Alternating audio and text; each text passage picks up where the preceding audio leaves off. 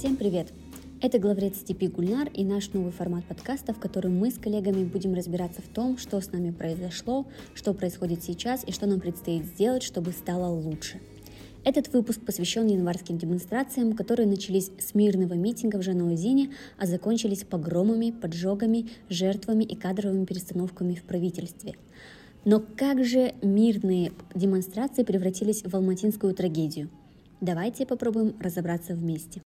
Еще утром 2 января жители Жануэзена, где 10 лет назад произошло жесткое и кровавое подавление протестов, собрались в центре города и требовали снизить стоимость жиженного газа со 120 до 60 тенге за литр. бірінші облысымыздағы газдың бағасы ең төменгі жалақыға сай келуін газдың бағасының төмендеуін жоқ дегенде алпыс теңгеге түсуді талап етеміз және де сонымен қатар облысымызда және қаламызда газдың үнемі болуын талап етеміз осы талаптардың тез арада орындалуын талап етеміз В ответ на это местные органы власти заявили протестующим, что не участвуют в регулировании цен товаров конкурентной среды, а в Минэнерго объяснили, что рост цен на газ связан с его переходом на торги через электронные торговые площадки. Требования демонстрантов не были выполнены, поэтому сотни человек в Жанаузене остались на площади. к ним присоединились жители других городов – Ахтау, Актубе, Уральска, Шимкента и ближайших сел. Увеличение числа протестующих тревожило власть, поэтому в Жанаузен прибыл Аким региона Нурлан Ногаев, а президент Казахстана поручил правительству срочно рассмотреть вопрос, но уже было поздно. Народ, уставший от тяжелых условий труда, маленьких зарплат, коррумпированности, несменяемости власти и отсутствия диалога с госслужащими, требовали отставки правительства и скандировали «Шал, Кет», обращаясь к Нурсултану Назарбаеву. По инициативе президента была создана комиссия для урегулирования цены на газ, в результате чего стоимость снизили до 85-90 тенге, а затем и до 50 тенге. Но протесты перекинулись и на другие города, и в стране начались перебои со связью. Уже 4 января протестующие в Алматы, передвигаясь по центральным улицам, выражали поддержку западному региону и их требованиям. Протесты начались днем и продлились до глубокой ночи. Силовики для подавления стали использовать слезоточивый газ и светошумовые гранаты –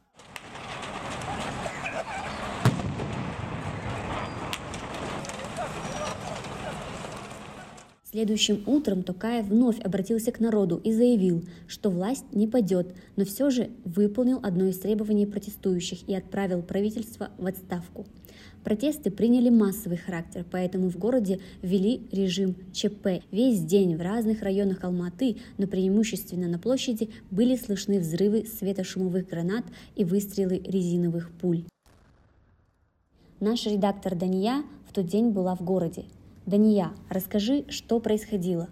5 января, примерно в час дня, я оказалась в эпицентре событий, которые разворачивались на пересечении улиц Толеби и Наурызбай-Батыра.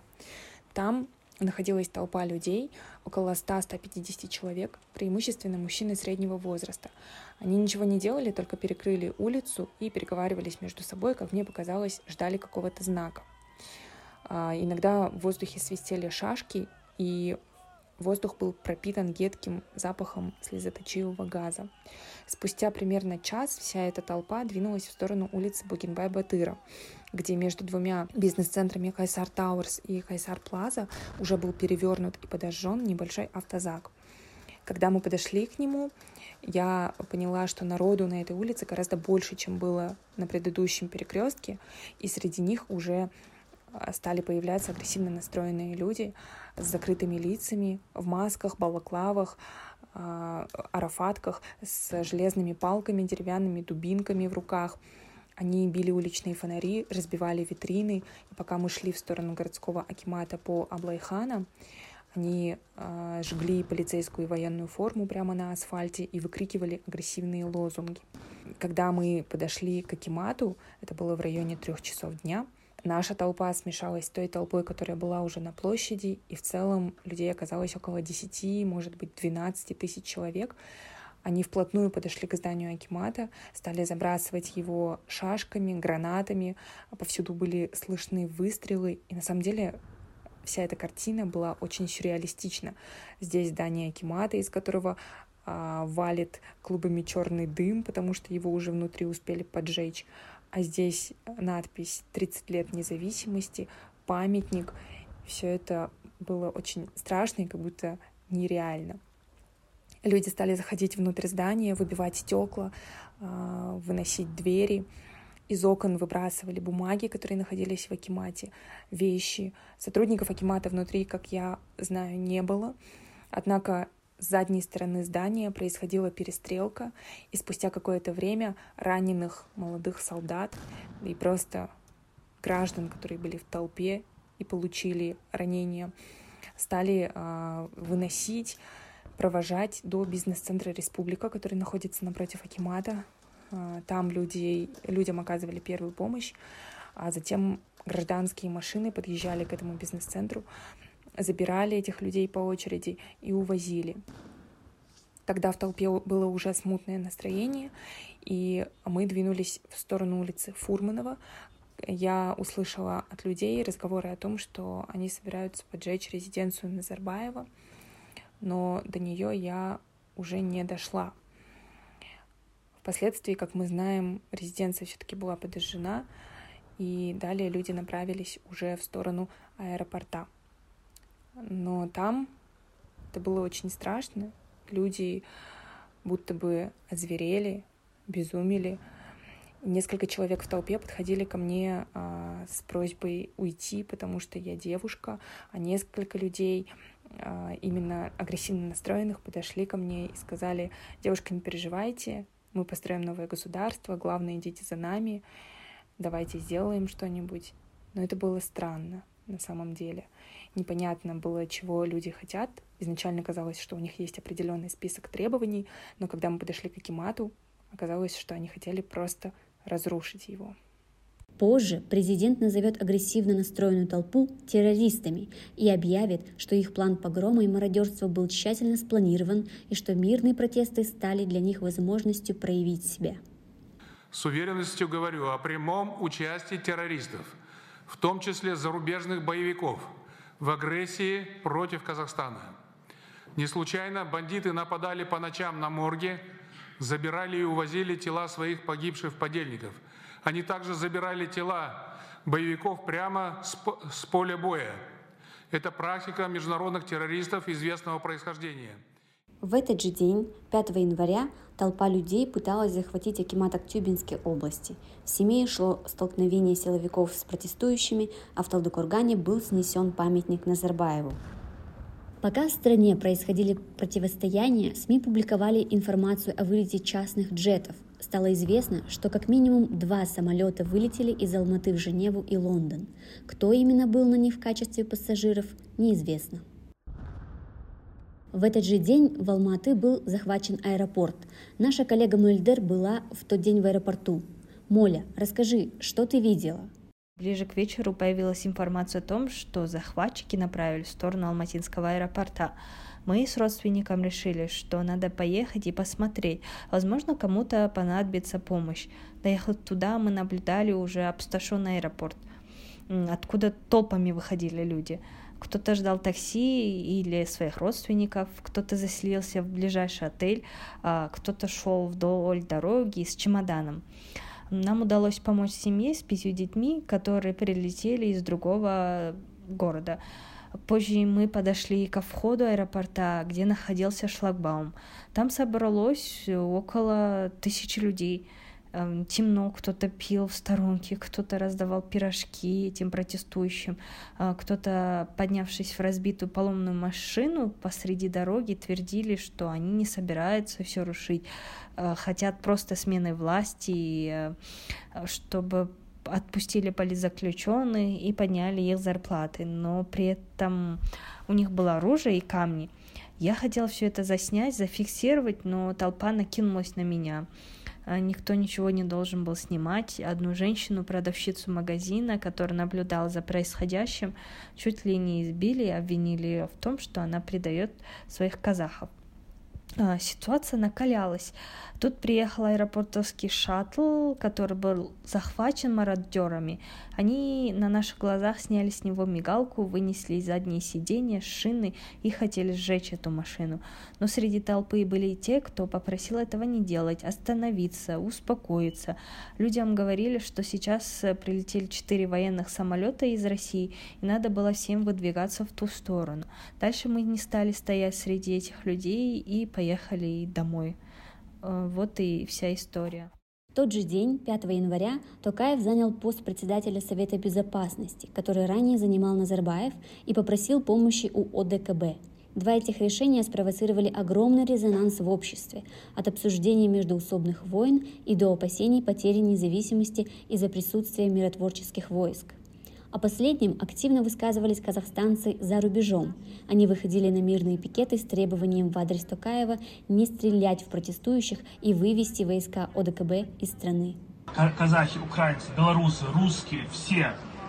И мы все говорим Путину нет. Мы не хотим того, что было тогда. Мы не хотим диктатуры. Мы не хотим войны. Мы не хотим попрания прав человека. Мы хотим мира, мы хотим развития, мы хотим демократии. 6 января Пользуясь ситуацией, мародеры начали грабить город, разбивали витрины магазинов, выносили товары и различное оборудование, грабили банкоматы. Под их руку попали и рестораны. Так, ресторатор Юрий Негодюк рассказал Степи, что новый ресторан Бау на Тулеби Ауэзова был полностью сожжен. Ущерб одного заведения составил 100 миллионов тенге, в то время как общая сумма урона городу оценивается в 112 миллиардов тенге или 260 миллионов долларов. У нас пострадало три ресторана. Один э, ресторан на Толиби Ауэзова, Бао. Его сожгли вандалы полностью. Это был новый ресторан. Он только что запущен, только что отстроен. А, и тут легко посчитать, так как его полностью уничтожили, то есть там э, потери составили примерно 100 миллионов тенге. Еще два ресторана были разграблены. Это в торговом центре Москва на Абая Правде. Там тоже есть один ресторан Бау и один ресторан Пинта. Но их не разрушили до конца. Просто мародеры зашли, а, что-то украли, что-то вытащили, что-то сломали, там стреляли внутри по стеклам. И, в общем, пока подсчитывается э, потери, но в среднем примерно каждый ресторан там э, понес убытки примерно на 10, 10-15 миллионов. Пострадали крупные магазины техники и супермаркеты. В Сулпак были разграблены 12 магазинов, а в сети Magnum пострадали 26 магазинов. Самый серьезный урон был нанесен объектам на улицах Абая, Тулеби, Назарбаева, Гоголя и Сатпаева. Подверглись нападению также студии телеканалов КТК, Хабар, Евразия, Казахстан и Мир, ходе стрельбы погиб сотрудник телеканала Алматы. Пока сайты казахстанских СМИ, включая «Степь», «Власть», «КазТАГ», «Orda», «Hola News» были заблокированы, российские коллеги из редакции сняли специальный выпуск о протестах в Казахстане. Привет, друзья! Это специальный выпуск редакции. Мы прервали наши каникулы из-за событий в Казахстане, за которыми вы, конечно, тоже следите. Они развиваются стремительно. За ними последовали и другие спецвыпуски российских медиа. В это время одна группа людей в городе продолжала мародерствовать, а другая продолжала оказывать вооруженное сопротивление силовикам. При этом на площади из-за отсутствия информации о вооруженных нападающих оказались и мирные протестующие, которые развернули плакат «Мы простой народ, мы не террористы». 6 января главы государств ОДКБ направили в Алмату миротворческие войска для охраны объектов, а в Алмате началась спецоперация по зачистке от террористов, которые нападали на город и обезглавили трех сотрудников правоохранительных органов. Несмотря на красный уровень опасности в городе, обстановка в других регионах страны начала стабилизироваться. 7 января стало ясно, что ситуация в стране начинает проясняться. В страну прибыли миротворцы – Генпрокуратура начала заводить первые уголовные дела против организаторов беспорядка. Казахстанцы стали получать сообщения от Акорды в виде СМС, а Министерство информации отправлять журналистам официальные пресс-релизы об обстановке в стране. В тот же день МВД задержали криминального авторитета Дикого Армана, которого пока поместили под стражу на два месяца. Я говорю, там беспредел, я там был. Есть хорошие люди, кто пришел, истинные патриоты Казахстана. Но есть и провокаторы, которые раздают там водку, которые раздают наркотики. Сейчас у всех на руках гранаты, пистолеты, автоматы. Разве этого мы хотим? Мы поджигаем, жгем, забираем. Квартиры жгутся, люди там умирают. Разве этого мы хотим? 7 января из обращения Тукаева стало известно, что на Алматы напали 20 тысяч террористов, 800 из которых захватили аэропорт. Президент в своей речи отдал приказ открывать огонь на поражение и пообещал представить нового премьер-министра, пост которого затем занял Алихан Смаилов. Следующий день запомнился казахстанцам новостью о задержании экс-председателя КНБ и ближайшего соратника Назарбаева Карима Масимова. Масимов был задержан по подозрению в госизмене и насильственном захвате власти, но подробности дела до сих пор не разглашаются. Основатель издания «Фергана» и эксперт по Центральной Азии Даниил Кислов в своем материале от 7 января высказал предположение, что Такаев ведет борьбу не с террористами, а с бандитскими группировками, которые направили племянники Назарбаева Самат Абиш и Кайрат Сатубалды. К слову, после публикации материала Фергана была заблокирована в Казахстане. Официальная причина – распространение заведомо ложной информации – следующие два дня антитеррористическая операция активно развернулась в Алмате. Продолжалась стрельба и задержание. Казахстанцев тогда всколыхнула новость о задержании кыргызстанца, который с побоями на лице заявил на видео, что ему предложили 90 тысяч тенге за участие в погромах. Позже оказалось, что это Викрам Рузахунов, известный кыргызстанский музыкант, который прилетел в Алмату на концерты. Кыргызстан направил ноту протеста Казахстану. Позже Парня отпустили, он отправился в Бишкек и рассказал журналистам, что стал жертвой обстоятельств. Его задержали при выезде из города, и он решил сознаться в том, чего не совершал, чтобы его отправили в Кыргызстан. Говоря о нанесенном ущербе и о том, как сильно события повлияют глобально на экономику страны, я поговорила с финансистом Расулом Рысмамбетовым, который рассказал следующее. Я думаю, экономика пострадала а, значительно, но я не скажу, что были катастрофические потери жалко только людей. А что касается, допустим, вот урона, жалко малый и средний бизнес, которому, надеюсь, государство а, поможет. Я думаю, что в целом экономика в течение даже уже до конца февраля восстановится. Строительные работы может продляться там до лета какие-то, там где-то может год, где-то здания будут сносить. Но в целом а, я не думаю, что последствия для экономики были катастрофическими. Спустя почти пять суток после начала массовых беспорядков в Алматы на 4 часа восстановили доступ к связи. В сеть тут же просочилась информация о трех смертях силовиков и о том, что в стране задержали более 8 тысяч человек, 16 сотрудников силовых структур погибли, 1300 получили ранения.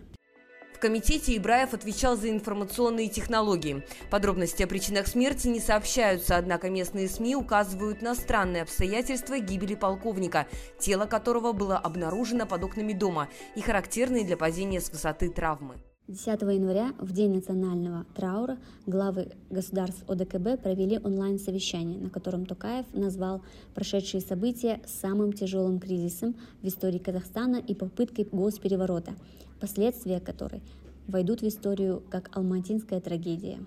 А потом на город из трех направлений, как огромная стая гиен, ринулись вооруженные боевики.